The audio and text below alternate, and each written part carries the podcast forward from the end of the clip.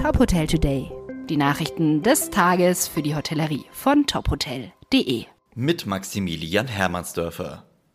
Urlaubsbuchungen für Österreich ziehen kräftig an. Das belegt eine Reiseanalyse von DS Destination Solutions. Einige Regionen seien schon sehr stark gebucht, andere hätten noch Luft nach oben.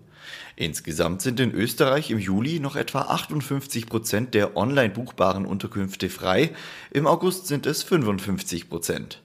Am wenigsten Auswahl gibt es im Tiroler Oberland, dort sind im Juli nur noch 39 Prozent verfügbar. Für Kurzentschlossene bietet sich das Zillertal an. In der Region haben Urlauber aktuell die größte Auswahl. Urlauber in Mecklenburg-Vorpommern müssen sich nach der Anreise nicht mehr regelmäßig testen lassen. Das hat die dortige Landesregierung beschlossen. Die Testpflicht bei der Anreise bleibt allerdings vorerst bestehen. Urlauber müssen bei der Ankunft einen maximal 24 Stunden alten negativen Test vorweisen. Der DEHOGA in Mecklenburg-Vorpommern begrüßt diesen Schritt. Nun müsse nächste Woche auch die generelle Testpflicht in der Innengastronomie fallen, heißt es in einem Statement. Mecklenburg-Vorpommern hat bundesweit die niedrigste 7-Tage-Inzidenz.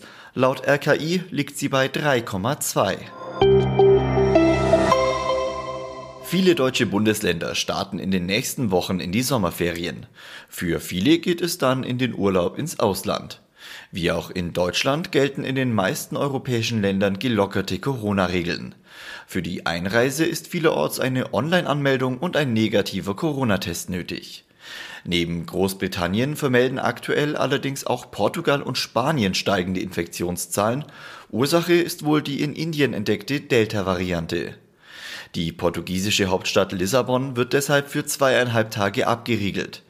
Bis Montagmorgen dürfen die 2,8 Millionen Bewohner die Stadt nur aus triftigem Grund verlassen.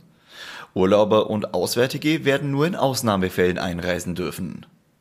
Weitere Nachrichten aus der Hotelbranche finden Sie immer auf tophotel.de.